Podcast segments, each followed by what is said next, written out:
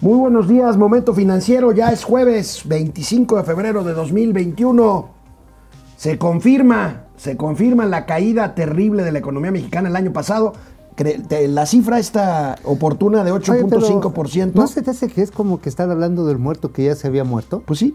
Pues sí, Hoy lo confirmó el, el- el Pues sí, INEGI, ya digo, el reporte ya es- definitivo de. son las cifras del PIB, consolidadas ya, Menos finalmente. 8.5%. Ahora, hay quienes dicen, ya ven, malditos neoliberales, no caímos al menos 10. No, pues no, hubiera sido muy malo, pero menos 8.5 no es para ninguna Oye, fiesta, amigo, ¿eh? pero la nota de hoy, la nota de hoy, y lo vamos a platicar ampliamente porque tú lo traías anoche en Twitter, se empezaron a ir bancos extranjeros de México. Ya se habían ido otros dos previamente, pero también es un hecho que la fuga de capitales, el flight to quality, no es nuevo en nuestro país. Fly to quality, ¿vale? Pues están en- Si luego fly no quieres que no nos digan ¿Qué? fifís. Bueno, pues, pues que no aprenden inglés, pues que aprendan mazateco. Fly de tu to culpa. quality son los capitales que van a buscar condiciones de más seguridad a otros mercados. Y sucede de común, nada más que en México está más profundizado que en el resto de América Latina. Oye, que el presidente nunca prometió bajar el costo de la luz, dijo hoy en, el, en la mañanera. Pues a ver, claro que no. Él prometió rescatar la soberanía, así que se chiflan. Ahora sí, Pastorcillo se acabó la Navidad y pues a cooperar, porque esa es la, la iniciativa Bartlett, ¿no? La ley combustolio que le llamaba acertadamente nuestro queridísimo amigo Luis Carriles, allá director de la prensa. Eh, el buen Luis, El hombre. Luis Oye, Carriles. los empresarios salieron, creo que demasiado tarde a defender la industria eléctrica nacional. Yo creo que lo hicieron, pero no los pelaron. Y No. como diría de Teofilito, ni los pelarán. Nos vemos en la corte, amigo. Pues este, o en la larga, donde quieras. En la corte. dije. Ah, en- sí, esa es la corta, claro, la corta. Ok, está bien, ahí nos vemos. Este, por cierto, Empezamos, a ver, hubo cosas interesantes. ¿Sabías que Rocío Nale le dio una palmadita en la espalda a los de Genova? A, a los de Genova, que Sí, son empresarios sí. perversos, Sí, malditos malditos neoliberales. les dijo, neoliberales bien. extranjeros, que... Les dijo, Pero pues vamos a ver, bueno. ahorita les platicamos. Empezamos esto que con este señor es momento financiero. Oh. Esto es Momento Financiero. El espacio en el que todos podemos hablar. balanza comercial, Inflación, evaluación, tasas de interés, momento financiero, el análisis económico más claro, objetivo y divertido de Internet. sin tanto choro. Sí, Y como les gusta, peladito y a la boca. ¡Órale! ¡Vamos, réjete bien! Momento financiero. El banco más grande de los Estados Unidos es resultado de la fusión de dos gigantes, JP Morgan o JP Morgan y Chase Manhattan Bank. El banco JP Morgan Chase opera hasta hoy, parece que nada más hasta hoy, en México. Ayer JP Morgan anunció que deja México. Y más tarde, Mauricio Flores confirmó en su cuenta de Twitter que otro banco está pues agarrando sus cosas y yéndose de territorio mexica. No, y también. Bank of America. Y aprovechando para cerrar cuentas, cuentas de mexicanos que dicen, híjoles, no, nos vamos a meter en una serie de broncas. ¿Saben por qué? Digo, son diferentes situaciones, pero evidentemente en el caso de JP Morgan y Chase, digo, finalmente por eso tienen lana, invierten donde les deja negocio. JP Morgan, a diferencia de algunos, este, pues yo diría eh, fanáticos, seguidores del actual régimen, que decían, qué bueno que se vaya JP Morgan, total, los mexicanos no tenemos cuentas ahí. No, bueno, mira, la verdad es que, amigo, a ver, corrígeme si estoy mal, pero esto indica por lo menos dos cosas fundamentales. Primero, si no hay inversión privada nueva, pues entonces no hay grandes proyectos que financiar. Estos bancos grandes generalmente son bancos que van al nicho de financiar grandes proyectos. Ah, de inversión, el- banca de inversión. Banca de inversión. Y en el caso de cuentas eh, particulares, son bancos patrimoniales, o sea, bancos que manejan cuentas de gente muy acaudalada, que tiene amplias, amplios saldos en sus cuentas, y el hecho de que se vayan, pues implica que esta gente. qué pues, elegante. en lugar. Amplios saldos. amplios saldos. O sea, o sea, tienen, están un Ricardo. montón de dinero. Entonces, Están pues la gente, pues, tú conoces mucha gente que ya ni siquiera tiene su cuenta en el JP Morgan de México, lo tiene en Estados En Unidos. Estados Unidos o lo tienen al- el, Banco de Suiza, el, el Swiss Bank, pero lo tienen en Suiza. A ver, amigo, veamos otros bancos extranjeros que hay en México. A ver. Accendo, Accendo, American Express Bank. American Express Bank. ¿Quiénes otros? Bueno, Este, BBVA, Bancomer. Bueno, be- no, pero ese ya es mexicano. Bueno, sí. No, bueno, mexicano, mis polainas. Son bancos internacionales que tienen operaciones muy intensas. JP Morgan ya se va. KEB Hein, KEB, KEB. KEB Hanna. este, Banco Sabadell. Sabadell también se fue. Se fue No, un domingo. Sí, eh, Shinhan. Se fue a Shinhan. No, Banco Shinhan, Ah. Bank of America, que dices que ya se va, Ajá. y Canos antes, ¿no? Si se te acaba el capital, el Estado le entra para Pues no restaurarte tienes el bronca. capital. Pues bueno, estás hablando de una economía gigantesca que puede subsidiar prácticamente cualquier cosa, casi cualquier cosa. Entonces, pues ahí le mete lana. El caso de JP Morgan, ojo, en junio, julio del año 2019 financió una parte de un crédito revolvente. De hecho, fue el estructurador de un megacrédito de 8 mil millones de dólares para petróleos mexicanos. O sea, se sentaron, hubo una fotografía. El barril sin fondo. Ajá, sí, se juntaron 24 banqueros de inversión. JP Morgan les dijo, a ver, vamos a hacerle así, nos vamos a organizar asado, ustedes le van a entrar con tanto, así repartimos la ganancia. Obviamente eso fue lo que mantuvo a flote en esos, en esos meses a petróleos mexicanos. Entonces, celebrar porque se va y finalmente vamos a rescatar la soberanía No, bancaria. no, de no, es una país. mala noticia. Vamos a ver unas noticia. cifras este, de JP Morgan, aquí las tenemos en pantalla, amigo. 194.286 millones de pesos sumaron los activos del banco al cierre de 2020, de acuerdo con datos de la Comisión Nacional Bancaria. Y los millones en pesos, que son las inversiones en valores de otros bancos, pues hay poquita, poquita cantidad, 35.936 millones de pesitos. Aquí es importante mencionar la parte de administración de lo que le llaman la riqueza personal, la banca patrimonial. La banca patrimonial, lo que decía. ¿Qué está pasando? Gente que, digamos, hace muy buenos negocios, tiene mucha lana, y también por una escala de negocios. Dice, a ver, no estoy ganando en proyectos de infraestructura. Todo lo puedo hacer de alguna manera, pues a través de Internet. Puedo tener una serie de operaciones sin tanto riesgo desde mi país. Haces un balanceo, ves qué te cuesta más, qué te cuesta menos. Dices, pues mira, de a tiro cierro estas oficinas porque me están costando, no me están generando lo suficiente. A otra cosa, mariposa. Bueno. Así. Bueno, aquí está esta noticia y bueno, rápidamente, tiene razón Mauricio, una nota pues que ya está muy manoseada. Esta mañana el INEGI confirmó lo que ya sabíamos, el dato oportuno que había dado a conocer hace algunas semanas se mantuvo, la economía mexicana se cae 8.5% en 2020, que es la mayor caída en 90 años. Veamos rápidamente Ah, Pero los el cuadro del INEGI. más. No tiene nada que ver, amigo, pero bueno. No, pero no importa. Ahí tienes la tabla, échate la tabla, en lugar está diciendo talibán. Ahí está. Menos 8.5%, donde nos dimos el mayor calaverazo, el mayor descontazo. 10.2% En a actividades secundarias. secundarias. Todo lo que es transformación en bienes y servicios. Las terciarias no les fue nada bien, digo casi 8% para abajo. Y repetimos las actividades primarias. Minería, porque a los metales les está yendo bien en precios. Eh, no menos a los hidrocarburos, eso sí, eso es apenas reciente. Las actividades pecuarias y agropecuarias fueron exitosas. Siguen siendo una tablita, nada más que son una parte muy pequeña de la producción nacional. Híjoles. Bueno, canal 76 de Easy, canal 168 Total Play. Volvemos aquí a Momento Financiero, Economía, Negocio y Finanzas para que todo el mundo, hasta el MAU, les entienda. Aunque no quiera. Nadie le gana Buenos Días Internet a mi tocayo Alejandro Méndez desde Querétaro. ahí está, oye, apuntadazo. tempranísimo. Tempranero. Y Depre, Depre Mercenario, ahí está. Vuelve Depre. por sus fueros, Depre. Hoy vi un fragmento de la mañanera. ¡Qué ganas! Y Pues a pide al presidente que pasen videos del 2006 de la campaña en su contra. Pues la verdad nos, nos los advirtieron desde entonces. Por cierto, volvió a atacar a todo el gremio empresarial diciendo que son corruptos, efectivamente.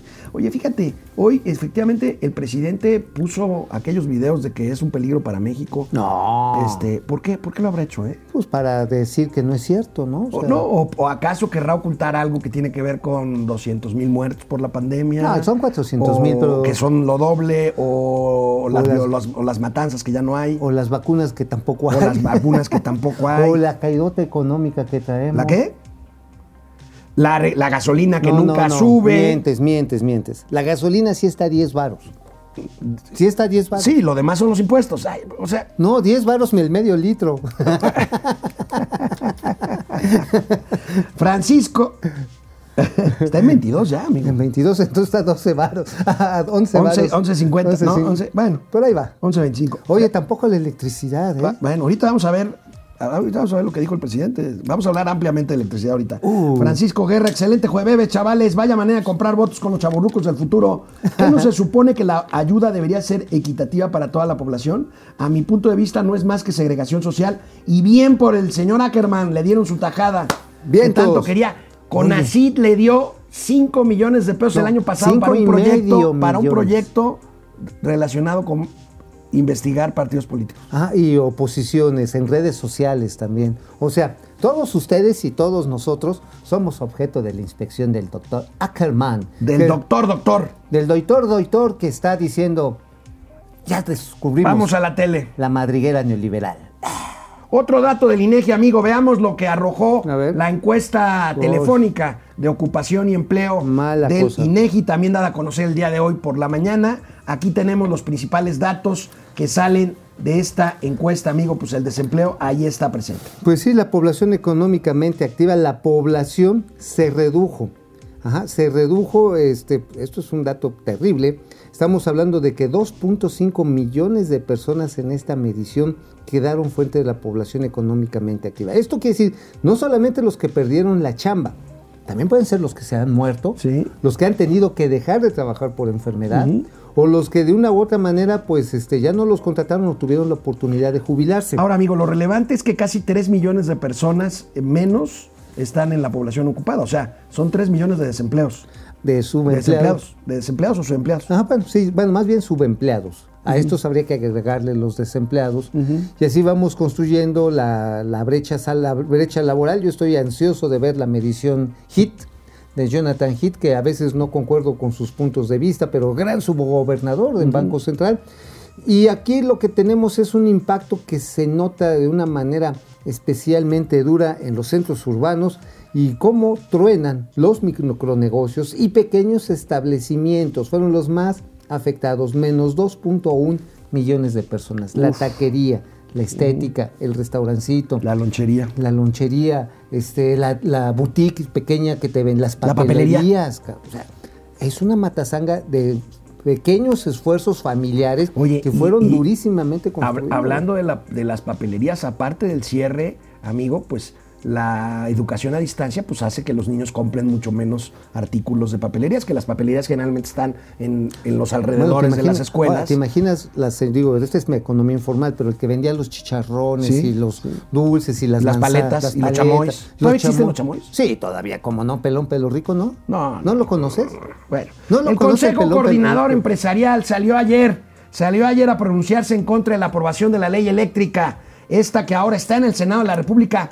El CCE, Carlos Salazar Lomenín, calcula en 63 mil millones de pesos el costo anual para las empresas si se implementa la medida pues de echar para atrás todas las opciones de energía y meter adelante la energía cara y sucia de la Comisión Federal de Electricidad. Oye, ¿y ya tenemos ahí este algún video de esto? Sí, sí, vamos a ver qué dijo Carlitos Salazar. A ver, ¿Cómo viene, le viene. dices? Este. Stuart eh, Little. Stuart Little. A ver, Stuart. Aviéntate. Ojalá y cuando esta iniciativa llegue al Senado, que llegará en este, yo creo que hoy mismo o mañana más tardar, eh, los senadores escuchen nuestros puntos de vista y vean por qué estamos hablando en beneficio de México y no solamente eh, quejándonos de una ley como a veces se pretende hacer, que nosotros queremos eh, proteger intereses oscuros o intereses particulares. No queremos proteger ningún interés, nos interesa el único interés importante para las organizaciones empresariales, que es el interés de México. A ver, amigos y amigas, tranquilos, tranquilas. Este, ahorita escuchamos una prueba de audio de la alerta sísmica, ¿no? Ajá, Este, sí, una prueba es una prueba. Es una Ah. prueba, tranquilos, no pasa no nada. Tecrisi. Este, bueno, ahí tenemos al presidente del Consejo Coordinador Empresarial, amigo. Insiste en que la falta de certeza va a afectar a la inversión. Vaya descubrimiento. Y vendrá una lluvia de amparos y litigios internacionales que impedirán este, pues, del buen curso de la economía, amigo. Pues mira, aquí lo que está en juego es también una definición de país. Lo que está en juego es una definición de país. A ver, ya no es el despacho en función de la eficiencia productiva y de las decisiones del consumidor. Eso es muy importante. O sea, la reforma estaba planteada para ver quién me lo produce más barato y necesitamos transitar energías limpias. ¿Sí o no? Sí, amigo. entonces, tengo un ente monopólico que es la CFE, lo controlo, lo, lo- lo mantengo para que los otros puedan crecer, para generar un mercado equilibrado y ya cuando los pollitos estén más grandes ya los echamos al ruedo. Estaba planteado así. Ahora lo que quieren es que el gallo grandote, gordo y polvoriento que es CFE, agarre y pues Pero- les dé matanga a los pollos. Pero ¿sabes qué es lo malo, amigo? Que esto parte de una visión, a mi gusto, equivocada que tiene el presidente. Hay que reconocerle algo al presidente. Ha sido consistente desde que fue opositor No, no, no, no con les este mintió, rollo. no les mintió. Y si no, veamos cómo cerró su conferencia de prensa ayer. No mintió. Es eh, muy fuerte, pero eh, decirles, México no es tierra de conquista. Váyanse a robar a otra parte. No, bueno, pues Híjole. entonces ya se está yendo JP Morgan. Digo, nada más. Pero no sé, vaya, no necesariamente porque haya robado. No, o sea, pero bueno, a ver, si le estén oye, estoy robando porque te presté 8 mil millones de dólares y te cobro Para intereses", Pemex. Pues tú dices, bueno, pues, pues bueno, cuando Ahora- me necesites, primero me pagas y después me buscas. El ¿no? presidente del Consejo de. Empresarial le contesta al presidente, le trata de explicar que no es así y que el CC no defiende intereses de empresas en particular, sino un proyecto de nación que pues nosotros también defendemos aquí en Momento Financiero, libertad económica, participación privada, este... Y mire, no es mala idea que precisamente en un escenario de un servicio tan fundamental de transformación, que es la energía eléctrica, hay una entidad del Estado que sea el background, que sea el backup, el soporte, el backbone, dirían. Ajá. Ay, güey. O sea, la, la columna vertebral de un servicio que debe de estar extendido. Eso es muy... Pero a ver, amigo, aquí el problema está en que está sustituyendo una visión de competencia y de innovación, al cual también debería estar incorporándose la Comisión Federal de Electricidad, por un mecanismo en el que la centralización y por una decisión política se impone a la decisión de las personas. Así es. Ese es el gran problema. Es. Esa es la visión de este gobierno y la otra visión, pues la visión que quisiéramos que muchos ciudadanos tener esa opción. A ver, yo tengo dos hijas que tienen asma. ¿Tú crees que estoy contento con el hecho de que se vaya a estar queme y queme combustorio? No, ya empezaron. ¿Y, que me las estén envenenando? Pues mira, vamos a ver lo que le contestó el presidente del Consejo de Coordinación Empresarial a este señalamiento tan grave y delicado del presidente de la República. Hoy la Comisión Federal de Electricidad tiene el monopolio de la distribución, que es lo más importante. Tres, hoy el que genera electricidad tiene por fuerza que darle electricidad a la Comisión Federal. ¿Eh? Cuatro, la producción de electricidad que hoy se da es 26% más cara que la que pueden generar los privados por las razones de obsolescencia tecnológica que ya dije. Quinto, los acuerdos que tenemos comerciales y las iniciativas que hoy se presentaron tienen impactos de no obedecer o no cumplir con disposiciones ya constitucionales. Esto ha sido demostrado por los laudos que ya generó la Suprema Corte de Justicia y que todos los jueces de distrito en diferentes niveles le han dado amparos a los privados que han tenido una problemática o han lesionado sus intereses. Y por último, lo- el Consejo Coordinador ni ninguna de las organizaciones que lo representan estamos defendiendo intereses de nadie. No nos interesa apoyar el interés ni de un extranjero de- y, de ningún nacional. Nos interesan los intereses de nuestro país. Nos interesa también que salga a la luz pública quiénes son los que al final hicieron mal uso de las leyes que estaban establecidas y que se les castigue. Lo que nosotros creemos es que esto, este cambio nos provocará la problemática que acabo de describir y por lo tanto seguimos proponiendo que esto se pudo haber arreglado con cambios en una mesa de negociación en donde se escuche a la Comisión Federal, se le escuchen sus Pues no, no los van a escuchar. No los van a escuchar y pues seguirán siendo traidores a la patria. Ya se lo dijeron a los doctores, a los abogados. A los abogados. Regresamos A los después de una pausa albañiles, a los aquí a Momento. Financiero. Eric Rodríguez nos saluda desde Chihuahua hasta allá. Este, un Chihuahua. abrazo a Chihuahua. Pili Sanz, buenos días, Pili. criaturitas de la creación. Ay, Ay, mi vida. ay, mi vida. Gatel Te anda enfermito con falta. Tiene oxígeno suplementario. nos- Suplementario. Nos, dicen, Mira, este, Es que sabes que, amigo, si el momento más grave de una enfermedad de este tipo como el coronavirus está entre el quinto y el octavo día. Ya está medido eso, es cuando los síntomas se agravan y es cuando a las personas Ahora- les tienen que... Ahora, dice Pili con razón, seguramente Gatel está obeso. Seguramente comía churritos. Chacharrones. Antes de los de, de etiquetado. Gancitos. Este, va, va, va Galletas. gancitos, galletas. Ajá, también. Chocorroles. Chocorroles, negritos, Bueno. bimbo. Mira, yo estoy muy molesto con el señor Hugo López Gatel, pero no puedo sino desearle una recuperación pronta y espero que recapacite, no lo va a hacer. Ah, mira, yo que espero que, recupere pronto la salud, que se fortalezca porque le va a hacer falta esa salud para enfrentar los juicios políticos que le vienen Juicios políticos y penales. y penales. O sea, digo, honestamente, este, quiero que el señor esté en buen estado de salud para que enfrente sus responsabilidades Históricas. históricas. Punto. Fer Rangel, buenos días. Mike White, desde Muerte. el Estado de México. Francisco Guerra, lo vuelvo a decir, está más cerca Caracas o La Habana que Helsinki o Wellington. Totalmente, ¿eh? Este, híjole. Totalmente, sí, pues sí. Oye, por cierto, hubo un editorial durísimo del Financial No, ya llevan como, como cuatro cinco. Bueno, pero el este, último. No, no, el último durísimo, dicen, señores, este. Mexicanos, pónganse las pilas. Véanse Bueno, en el espejo Faltan venezolano. tres meses. Yo no puedo hacer aquí proselitismo por nadie ni en contra de nadie, pero simplemente les digo, vayan a votar.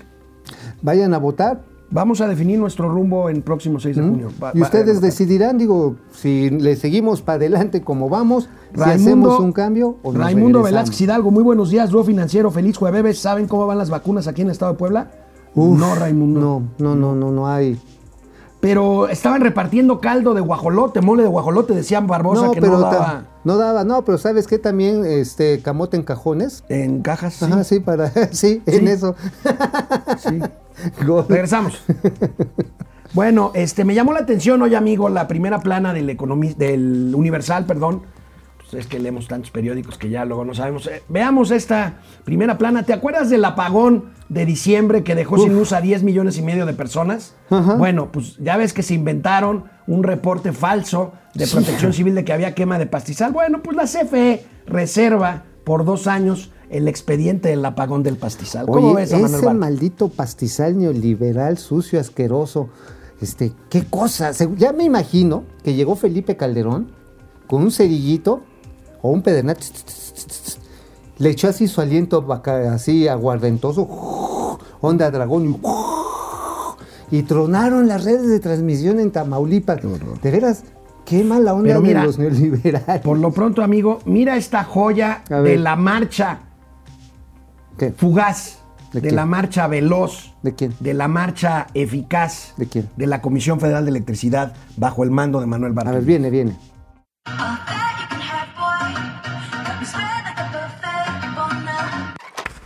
A ver, amigo, No. eso, esos son fuentes renovables. Lo de podemos ver otra vez. Fíjense en el logo de esa camionetita que están empujando.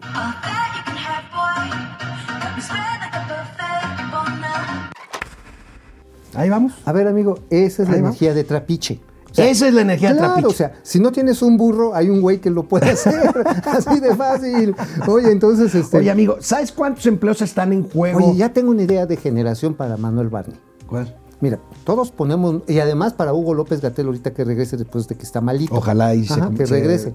Sí, este, vamos a poner unas bicicletas fijas en casa y entonces te pones a pedalear Y todas las conectamos a un generador. a todas un generador, pones tú las baterías de tu coche y con que le pegues una hora así como si estuvieras este, en el Tour de France, ya tienes cuando menos para que el refrigerador jale. No, y además hora, te pueden medir los más flojonazos, puedes tener, o sea, si le pedaleas más, Ajá. tienes más, eh, mejor tarifa. Mejor tarifa. Ahora, además, este, puedes poner un círculo de atención médica con siervos de la nación para que te vayan midiendo Oye, tu amigo. cinturita. Está bien. Amigo, ¿sabes, este, ¿sabes cuántos empleos están en juego eh, que personas que trabajan en la generación eólica, o sea, de viento y solar?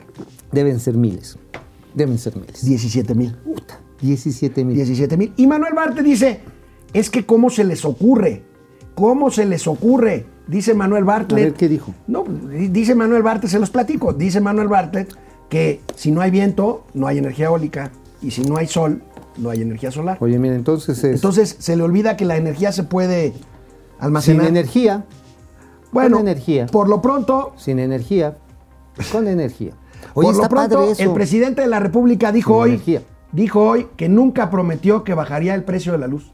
A ver, Sara, nada más para aclarar, porque mm, lo que más este, cuido es ser consecuente, ¿no? Yo no he dicho que se va a bajar el precio de la energía eléctrica. Bueno, que se iba a conservar Ah, y que eso se sí. podría bajar con esta Eso sí, que reforma. se mínimo, mi compromiso es conservar el precio en términos reales. No va a aumentar. Lo que pasaba en otros sexenios. No va a haber gasolinazos. ¿Pero Oye. ¿qué, qué crees, amigo? ¿Qué, qué es? ¿Hay otros datos? Pues Mira, yo vengo preparado. A ver. Ya tenemos para todos ustedes el INOD. el Instituto Nacional de los Otros Datos. Así es. Pronto tendrá ya su, su edificio, porque todavía no tiene su edificio. Lo ¿Escucharon lo que dijo el presidente? Él nunca prometió. Veamos esta ver, nota del 18 Ocho. de junio de 2018, a unos días de la elección que ganó el presidente de la República. Ahí está. Ahí está, sí dijo que iba a bajar. No, Sí, di- sí, dijo que, lo iba, que iba a bajar iba a el precio de la luz sí. de ganar la elección. pero ahora dice, en términos reales, ¿eh? Bueno, en términos reales sí no la han realmente zorrajado. no, no, bueno, pero aquí se trata de que él se protege y dice, no, yo nunca prometí que iba a bajar, yo dije que no iba a subir. Ahí está, podemos ver otra vez A la ver, nota para que no quede Que duda? no, que no. Ahí está. Que no quede huella. Siempre hay un tweet que te revela tu Siempre hay, pasado. siempre hay una nota. Bueno, Oye, amigos, oye, seguimos. nada más, nada más. Esto, esto creo que sí es importante porque se está tratando de cobijar diciendo, es que no va a subir más que la inflación. O sea, es cuando se refiere a, en términos, En términos reales.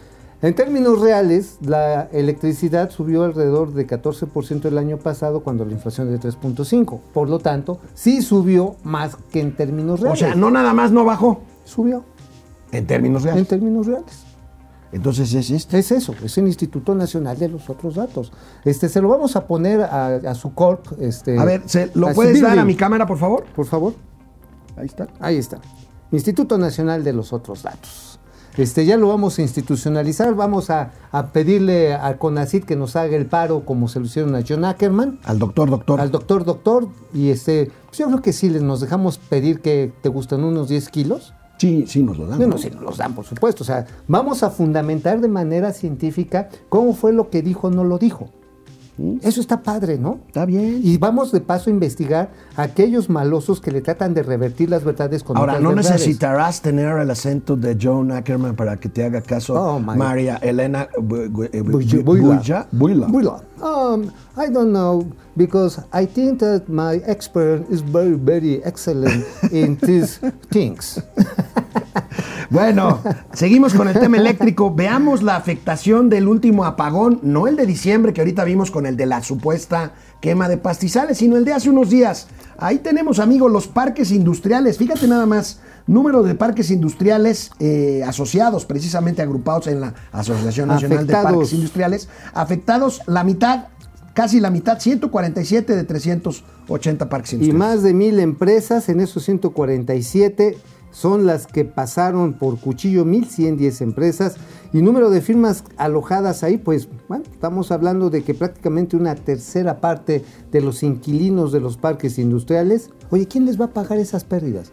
Las van a tener que absorber, las van a tener que asumir. A ver, porque apagaron desde los tornos, las fresadoras, los motores de este, eléctricos que se requieren para pintados o para cocción de alimentos, para los procesos de envasado. O sea, neta, neta, lo vamos a absorber en medio de la recesión más grande de 90 años. No.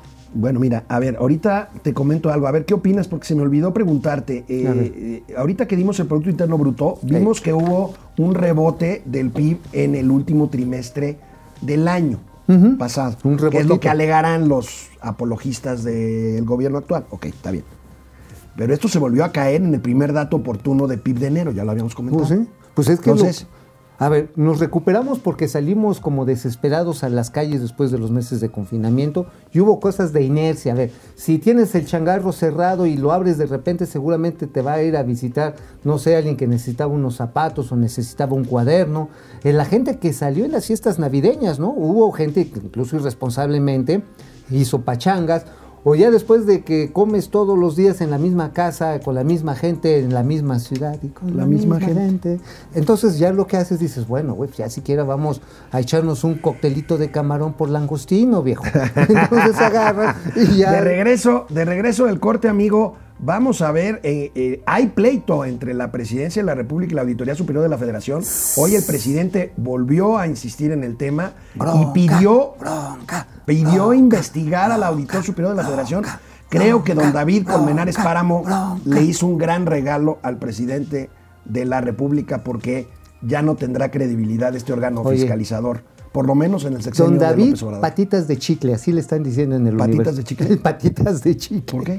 ¿Cómo son las patas de chicle? Se pandean luego, luego. así le pusieron en el universal, perdón. Canal 76 de Easy, Vive TV, Canal 168 de Total Play, Mundo Ejecutivo TV. Regresamos después de una pausa, momento financiero, economía, negocio y finanzas, para que todo el mundo Hasta el contralor. le entienda. Paco Amigo. García, buen día. ¿Qué pasó con el internet para todos de CFE? Igual se apagó. No andan ocupados empujando camionetitas de, de la CFE como vimos en el video. Bueno, esa siempre fue una farsa, siempre dijimos, necesitaban 30 mil millones de dólares para hacer la red soberana para Internet. Donde Oye, solamente- esa empresa de internet para todos, ¿en qué quedó? Pues quedó en vacilada, le dieron creo que 5 mil millones de pesos, ahí medio hizo el oso. ¿Y sabes con sobre qué se montaron finalmente? ¿Sobre quién? Sobre una empresa de- del periodo maldito perro infeliz neoliberal, ¿La Slim? la de Altán. Ah, Altán. Altán, sí, Altán, que es una empresa en la que participa Banco Mundial, Bank of China, este, una empresa española. ¿Y sabes qué, amigo? Lo han hecho re bien. ¿Cómo? Sí, Pues lo si han no hay hecho. empresa de internet. No, Altán sí, ellos están llevando. Ah, sí, pero yo me refiero a una empresa pública donde haya, digo, vaya, hasta donde yo sé, en la Ciudad de México más o menos funciona eh, la red este, pública de la CDMX para internet. No sí, sé. pero se apoyan Bueno. en la red de AT&T y en la de Movistar. Raimundo Velázquez Hidalgo, buenos días, dúo financiero, feliz jueves. Jueves. Eh, Rocío Hernández, que lo disfruten. Pel Ana, no tiene memoria ni dignidad. ¿Quién? ¿Mauricio Flores? No, no la tiene. No, no, yo nunca. ¿Quién dijo eso? Memoria sí, Que- dignidad no. Que no me levanten falsos. René Franco, buen día para, para ambos, jefe Alex, jefe Oigan, Franco. ¿cómo ven, cómo ven este, este building, building, para hablar como el doctor Ackerman? Un building for my personal investigation about eh, real and fake information. ¿Cómo ven? Así. Real and fake information. Ajá, sí. bueno, Entonces está- está Laura chido Ochoa, este. sanísimos días para todos. Si la Auditoría Superior es la experta en cuentas, se equivoca, ¿quién podrá salvarnos? Ahorita vamos a hablar de eso, Laurita. Servando Ochoa, hola, mi querido Servando. Supongo que sigues en Morelia, hasta allá. Te mando Saludos. un saludo. Juan Unos Munguía, chongos Juan zamoranos. Munguía, un duro golpe para nuestra economía, triste realidad. Omar Sanders. Hola, Alex y Mauricio. La semana pasada comentó el, Mao, el tío Mao comentó que habían cosas buenas en este gobierno. ¿En qué cosas no estamos mal? ¿En qué momento no estamos mal? ¿En qué cosas? Dice que hace una semana dijiste que había cosas buenas en este gobierno. Sí, sí hay cosas buenas. Por ejemplo, el John Ackerman pues está feliz. güey. No, pues está No, mira, atascado. a ver, ahí te va. Cosas que creo que son interesantes. Estás volteando a ver, sí, a un grupo social, a los que cultivan bosques, que están muy afectados. Que tan está hecho con las patas es otra Ah, no, cosa. bueno. Pero es, un buen, es una Bueno, vamos a regresar a la tele. que ¿sabes quién empezó? ¿Quién? Enrique Peña Bebé. Enrique Peña. bueno. El presidente de la República se refirió esta mañana de nuevo a la Auditoría Superior de la Federación. Dijo, dijo que no se equivocó, que actuó con dolo, por lo que pidió a la Cámara de Diputados investiguen a la Auditoría Superior sobre esto que le dolió a la 4T, A ver. que fue cuánto había sido el daño patrimonial por cancelar el Aeropuerto Internacional de Texcoco. Viene, viene. y se aprovecharon nuestros adversarios, la prensa conservadora que defiende al régimen corrupto, para afectarnos en la imagen del gobierno, sobre todo en el caso de la cancelación del aeropuerto de Texcoco. Entonces, no creo, aunque existe la posibilidad de que hayan hecho mal las cuentas, aún así sería lamentable que la auditoría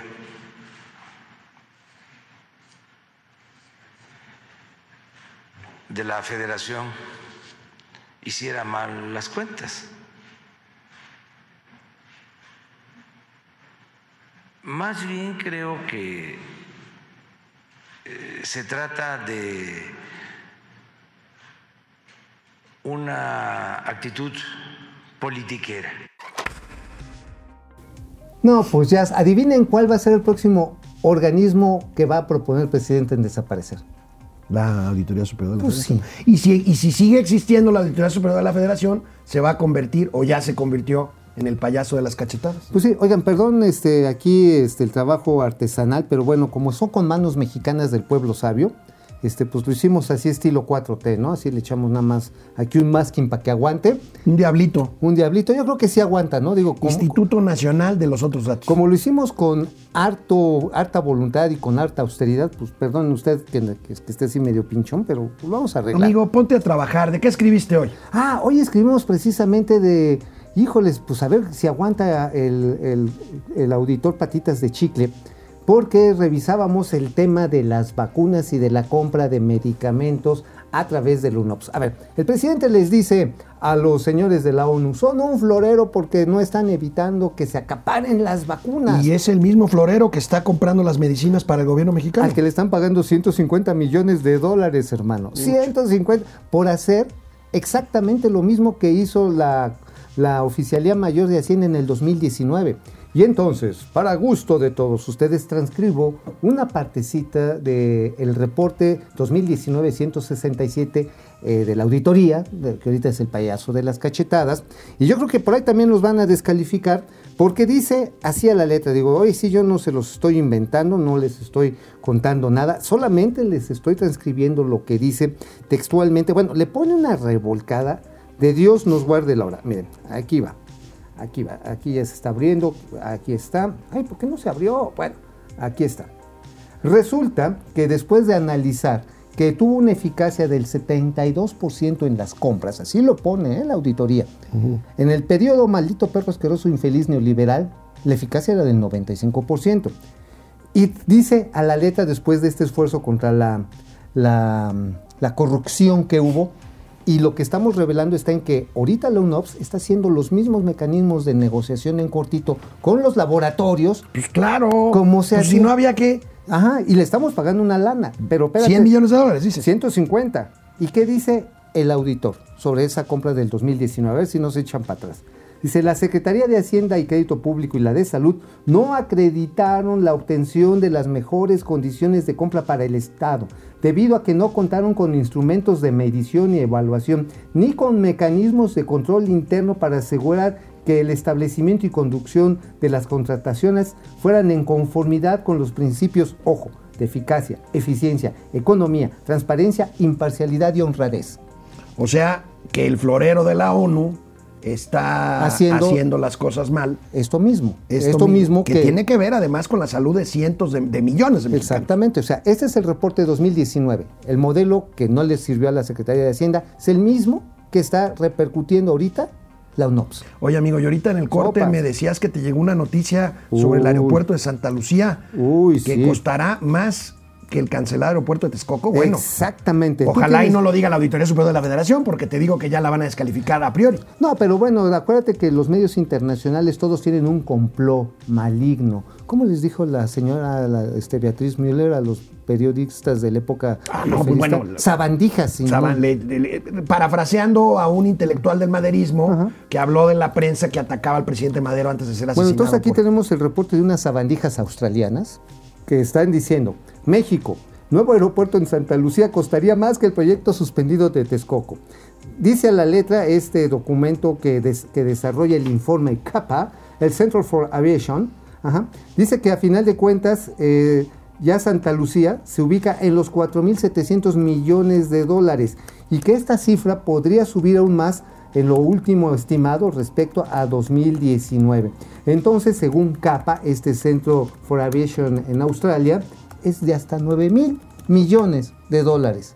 Y eso nada más la terminal avionera. Por dos pistas que son más pequeñas, mucho más pequeñas de las que se iban a hacer en Texcoco, con una conectividad terrestre que Dios nos guarde la hora cuando las vayan a hacer, y sin una certificación ni de cuidado ambiental ni de operación aérea. Aguas. También lo dijo eso la Auditoría Superior de la Federación, ¿eh? Es que mira, la Auditoría Superior de la Federación no nada más habló de los aeropuertos, habló de muchísimas otras cosas. Habló de jóvenes construyendo el futuro, Oye, habló digo- de sembrando vida. Oye, te digo el último dato. A ver. Dice Capa, porque estamos leyendo, nos la vienen mandando aquí nuestros amigos que nos siguen en internet. Cacahuate, te queremos mucho, dice. Por ende, el costo total del proyecto del presidente López Obrador ya suma 13.700 millones de dólares. O sea, más de los 13 mil millones de dólares que iba a costar el aeropuerto de Texcoco. A ver, ¿puedes este, hacer una síntesis de todo lo que acabas de decir? Sí, ¿Cuánto, cuánto, Que actualmente ahorita se han desembolsado, calcula Capa, 4.700 millones de en dólares. Santa Lucía? En Santa Lucía. ¿Cuatro mil? 700, 700. millones, pero estima que con el pago de indemnizaciones y de acuerdo a todo lo que tiene que ver con la cancelación, o sea, ya todo agregado, la cancelación de Texcoco, el proyecto aeroportuario de Santa Lucía, es decir, cerrar uno para irnos al otro, el proyecto nuevo en Santa Fantasía, a ser de 13.700 millones de dólares. 13.700 millones de dólares, Que que, es más caro que el proyecto original, este que hicieron Norman Foster y Este, el ex, ex yerno el, de el ex yerno Carlos de Slim, para hacer el aeropuerto de Texcoco. Exactamente. Y ¿Que esto- era de cuánto? Era, el proyecto era de 13 mil millones de Es dólares. igual, o sea, es- es- Sí, sí. O sea, aquí ya están considerando la cancelación más lo que llevan de obra. Y nada y, más, ¿eh? y lo que falta, amigo, porque debemos de insistir, esas cuentas que hizo el buen Arturo Herrera, secretario de Hacienda, ayer se le vinieron encima contadores diciendo, no, señor secretario, no es así como usted dice, no es No, como... no. ¿Te acuerdas que tú ayer lo explicaste? pues sí, después es, de- es como cuando te compras una casa y tienes una deuda con el banco y dices, no, no, es que la deuda no cuenta. ¿Por qué? Porque se está pagando mi papá. Sí, Nada más que aquí suspendieron la fuente de pago. Sí, nada más. Y bueno, las fuentes de repago, ahorita nada más se está haciendo lo poco que puede captar el Aeropuerto Internacional de la Ciudad de México. Que a ver si no cae en, en default, ¿eh? Pues van a caer, va a caer en default. Pues sí, porque simple y sencillamente hay Bueno, solamente dos de regreso del corte, del el presidente López Obrador mantiene, y no solo mantiene, dobla su apuesta por Pemex. Oye, ¿quieres saber también qué Regresamos, dice la Riata? canal 76 de Easy, Perdón, canal ¿la Riata? 168 de Total Play. Volvemos. Internet, aquí estamos de vuelta. Rocío Hernández. Oye, estoy Este, agradecidísimo con Cacahuate que nos mandó este reporte. Este, este reporte, ¿verdad? Ah, De, de Austra- de Australia, ¿no? Ajá, y aparece en el Al Día a Dallas, que es un, un, este, portal y periódico allá en el estado de Texas. Fer ¿Tú has ido a Dallas? Este, Fer Rangel, la estrategia de adelantar a los jóvenes construyendo el futuro algo. en esta época electoral no le suena amarrar clientelismo y compra de botas. No, No, ¿cómo? ¿cómo crees, Fer? No, no, no, no, no, no, No, no, para no. nada. El cocodrilo MX, hoy no es cualquier día, hoy es un día triste. Emma Watson anuncia su retiro de la actuación. No ¿Cómo? sabía Emma Watson, Hermione. ¿Cómo? Sí es Hermione. Hermione, ¿no? No, No, es guapísima, niña, qué déjame bárbara. guapi- pero ¿Cómo que ya se retira Hermione? ¿Qué va a hacer de Harry Potter, güey? Juan Manzanero, No. Carlos Ramírez, Sergio Medina Su mejor Villela. amiga. El cocodrilo, me pregunto en qué trabajará Depredador Mercenario. Nunca te ganamos al ser el primer comentario. Pues el home office, mijo, el Home home, office. office. Gustavo López Marín, saludos equipo galáctico. Gracias, más muerto. gracias. ¿Por qué más muerto? Más muerto que... Nos vemos tan amolados hoy. Pues será porque con las pinches noticias estas que empezamos Ari hoy- Loe, hoy. Juan Ramón, no. Ráfaga Martínez, hace tiempo no te saludamos. Ráfaga. Ráfaga, ¿qué ondita Este presidente le está dando en la Mauser al país, está condenando a las clases medias y bajas y a las futuras generaciones. A ver, Ráfaga. a ver, Coincido, a ver, a ver, a ver, a ver. contigo. Take it easy. No, yo coincido ver, con Ráfaga. ¿Para qué quieren más de un par de zapatos? ¿Para qué quieren andar vestidos muy fifís si ya ni los ve nadie en la calle? ¿Para qué comen? ¿Para qué comen? Hay frijolitos, hay arroz, está en la cocina tradicional mexicana. ¿Para qué quieren luz? Es más, hagan ejercicio con su bicla, pongan un generador y hasta aire acondicionado van a tener los que viven en zonas tropicales. Guillermo Jiménez Rojas, Necios. Flores Roy, ¿por qué andan varios periodistas y opinadores, por ejemplo Sergio Sarmiento, diciendo que las cuentas de la Auditoría Superior de la Federación sí son una vergüenza y dándole la razón a Herrera y explicaciones? No sé, este... No tengo la menor idea de por qué están es, poniéndose este, voy a tapetito. leer, No, no, no he leído a Sergio Sarmiento. No, no he leído. Lo, lo que sí es una vergüenza es que se haya doblado de una manera tan abismal el señor auditor. ¿eh? Ger- Ah, Gerardo Enrique González Granillo. eh, ¿Ya vieron que lo que aparece en el reporte de las pipas que se compraron por la emergencia de Huachicol? Es otro reporte Es de, otro lo de las reporte, pipas ajá, que, que- no, no fue nada. Oye, ¿y es que crees? Me contaron una historia bien turbia de unos funcionarios en Pemex. Ya, ya en su momento se los vamos a platicar. Que estuvieron metidos en el enjuague de las pipas. Víctor Garcés. F. Ramírez, Cecilia Estrada Breña, Oye, vamos Juan a leer el Pérez, Gustavo López Marín, Ari Loe, Juan Ramón, no, gracias. Regresamos a la tele. Un problema técnico, ustedes disculpen, pero vamos a empezar por el principio. No es noticia, porque ya se había comentado, pero tenemos que decir que el presidente mantiene y dobla su apuesta por el petróleo y por refinar gasolinas en México. Vamos a, ver, viene. Yo tengo como propósito que en el 23 vamos a dejar de comprar las gasolinas. A finales del 23 ya vamos a ser eh, autosuficientes. Em, Por eso estamos trabajando en ese, en ese sentido. Sí, sí. Pues a- ahora con la disminución de impuestos, eh, alrededor de 100 mil millones. Aparte, estamos esperando también lo que nos va a entregar el Banco de México de remanentes. Se está haciendo la cuenta. Este eso lo entregan en abril y se va a utilizar para pagar deuda. Ese dinero. Mira, hay dos cosas. Qué bueno que no dijo que ese remanente del Banco de México va a ser para energías fósiles. Dice que es para pagar deuda. Ojalá. Para pagar Ojalá. deuda de Pemex. Pues a lo mejor. Es, digo, es Ahora que- es una apuesta equivocada, amigo, y a mí me suena así como que estás tú quebrado. Y entonces dices, sí, pero no importa, este, mi tía Chonita que me va a heredar ya se va a morir. Ya se va a morir, Y pues bueno, no ahí se tienen a la reina Isabel, maestro. Oye, pero, pero hay algo que no suena mal, pero como que sí apesta el tamal.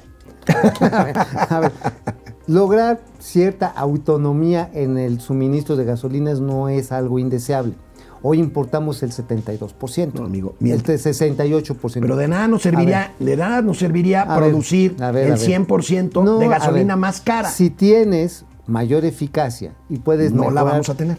¿Por qué no? Ya te dije del proyecto de microrefinería que está ahí, que ahí viene. Ahora, te voy a decir cuál es el otro problema, por qué te apesta el tamal. No, no, No, a ver, el problema es que la plataforma de producción de petróleo en México está cayendo. Necesitas para esta expectativa tener una gran, una gran eh, solución que te eleve el éxito exploratorio. Porque hoy estamos que en un millón seiscientos Sí, amigo, mil. pero también ver, tenemos, seguimos produciendo petróleo muy pesado. Sí, pero a ver, necesitas un éxito exploratorio que no se va a tener en porque, el corto plazo. porque necesitas lana que no Por tienes para invertir. Por lo tanto, vas a importar petróleo. Ah.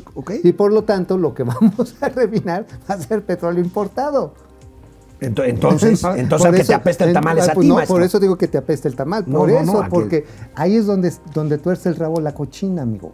O sea, si bien es deseable tener, yo diría, un equilibrio entre la producción local y la que puedes comprar a mejor precio, finalmente la lógica del de la mayor eficiencia es la que debe de reinar, porque también, si tienes una dependencia de este tamaño, ya vimos lo que pasó con el gas. Estás aplicando, amigo, lo que te enseñaron en la universidad no. cuando la economía marxista era la que ¿Qué se la enseñaba en las marxista? universidades. Esto es neoestructuralismo. No, ¿cuál neoestructuralismo, amigo? Es cuestión de precios y la de competitividad. única manera de lograr una mejor balanza comercial es que mejores tus procesos de valor agregado y reduzcas los costos en precios internacionales. Eso es el neoestructuralismo en términos de comercio internacional. Ah, ¿verdad? No. Ah, pues yo trabajé, yo era de esos que estaba ahí arrastrando el lápiz, hermano. a ver, si hay la posibilidad de que el barril de gasolina sea más barato en México, No hay, no hay manera. bueno, como están hoy las refinerías, No no. hay No, manera. pues necesitarías hacerles una No inversión que va a llegar ahorita chisguetera de 2 mil millones de pesos. Le van- no va a servir, pero ni, ni para tapar una muela en Salamanca. Ahora, si realmente hacen lo de las microrefinerías que está en curso y, San- y dos bocas, ahora sí, para que se te vaya llenando de palabras feas, este, logra tener esa eficiencia que se está esperando, entonces habría esas posibilidades. Sin embargo, el problema es el mismo el de las vacunas, el abasto de la materia prima. Por o eso, del producto terminado. De la materia prima, porque vas a tener que importar el petróleo porque la exploración en México no está dando los Bueno, frutos esperados. una gran nota en reforma de mi amiga Verónica Gascón. Viene. Habla hoy de la brecha salarial hombre-mujer. Y bueno, vaya gráfica la que publica Reforma hoy. A ver. Los hombres siguen ganando, amigo, 18% menos que los hombres, que, que ¿Que las mujeres, hombres? perdón, Ah, en promedio. Los hombres. Y ahí tenemos la gráfica por nivel salarial. Fíjate, hasta un salario mínimo, 52% de hombres, 48% de mujeres. Y mientras más alto sea el salario, menos mujeres ganan el equivalente a ese porcentaje. O sea, aquí vemos el patriarcado salarial. Por, por- por- por ejemplo, O de ingreso. hasta abajo, la barra de hasta abajo, más de 15% solamente de los que los ganan, 74% son hombres y solo 26% son mujeres. O sea, solamente hay 26% de mujeres machuchonas que, que pueden de alguna de manera... los que ganan más de 15 Sí, salarios por mínimos. eso, por eso en los niveles más altos de ingresos solamente una cuarta parte son mujeres que tienen, pues yo diría, el poder de poner en su lugar a cualquier macho hijo de la Ahora, jicurria que se esto se ha venido corrigiendo en los últimos 10 años, Sí, pero pero- todavía falta muchísimo. La brecha todavía es amplia. Bueno, esto también habla de que a las mujeres se les ha destinado trabajos menos calificados. O sea, ¿por qué los salarios, los niveles salariales más bajos, hay mayor participación de mujeres? Porque son los trabajos a los que se les ha ido relegando, desde servicios domésticos, comercio al detalle. Y esto también habla de que la educación especializada no ha llegado a tener esta equidad de género. No estoy hablando de igualdad, estoy hablando de equidad. Hay pocas mujeres que estudian ingenierías, hay muy pocas. Muchas mujeres, o, me- o ciencias biológicas. Pero eso no es culpa de las mujeres y de, o de que ganen menos. No, es, es culpa, bueno, no, no es cosa de encontrar culpa, amigo. O sea, tú ya estás muy culpatorio, ya No, te pareces no, al señor de ahí de las mañanas. ¿Cuál? Es culpa de los neoliberales. Nosotros trabajamos en las mañanas. Sí, las pues, también esta es la mejor mañanera de México. Esta es la mejor mañanera de me- México. hablando de la mañana, ya se me está cayendo el Instituto Nacional de Bueno, los amigo, pues hablando de brecha salarial, yo Ey. tenía un amigo que, este, que dice, no, yo me casé, yo me casé por amor ¿Por amor? ¿A y qué? me salió millonaria. Oh, hombre, felicidades, carnal. Oye, Oye, ese mismo decía, no, yo no me casé por interés, me casé por el capital. eso es muy sabio. Ahora, fíjate que también aquí hay una actitud machista cuando No, dicen los estos hombres. dos chistes que acabo de contar son... Sí, no, te, te van ahorita, va a venir Estefanía No, no, Veloz no, y no, te, va, bueno. te va a tratar lo- como no, ha tratado al señor este Maspedonio, perdón, Salgado Macedonio. Necedonio, sí. Bueno, fíjate que este elemento es especialmente importante. Si las mujeres adquieren mayores habilidades técnicas, pero no, no va a ser suficiente. Porque hay mujeres que son excelentes médicos, hay mujeres excelentes pilotos, operadoras de maquinaria pesada, Bueno, financieras. financieras, pero que sin embargo, si no cuentan con las palancas para acceder a puestos laborales y o el capital, hablando de capital, para hacer sus propios negocios, se estancan. Entonces sí se requiere un esfuerzo adicional para que también reciban de este, digamos, acompañamiento del sector productivo para, porque no- del gobierno no va a venir. Bueno, amigo, este, y rápidamente, no solo se roban la gasolina, también el gas LP. Vamos a ver rápidamente Ay, estas cierto. cifras. Ahí tenemos, amigo, tomas clandestinas, no de gasolina, sino de gas LP, 23.323 al cierre de 2020. La asociación. Se exponenció del último año. La Asociación Mexicana de las Empresas de Gas, la MEXGAS, da a conocer estos datos. Es realmente apabullante cómo el gas se ha convertido en otro botín del crimen organizado. Es lo que está sucediendo. Gasichol. Gasichol. No, hay pipas con logos falsos que andan en la periferia de las grandes ciudades vendiéndote el gasichol. El gasichol. El gasichol. Entonces, Bueno, amigo, nos vemos mañana, ya es viernes, ¿vas a venir? evita que te que comer muchos ayacotes. Tú evita que te piquen ¿Sabes la por qué? del gas. ¿Sabes por qué? Porque si comes ayacotes, te van a guachico. ¿Mañana vas a venir? Sí, seguro. Mañana nos vemos viernes. Momento financiero, hasta mañana.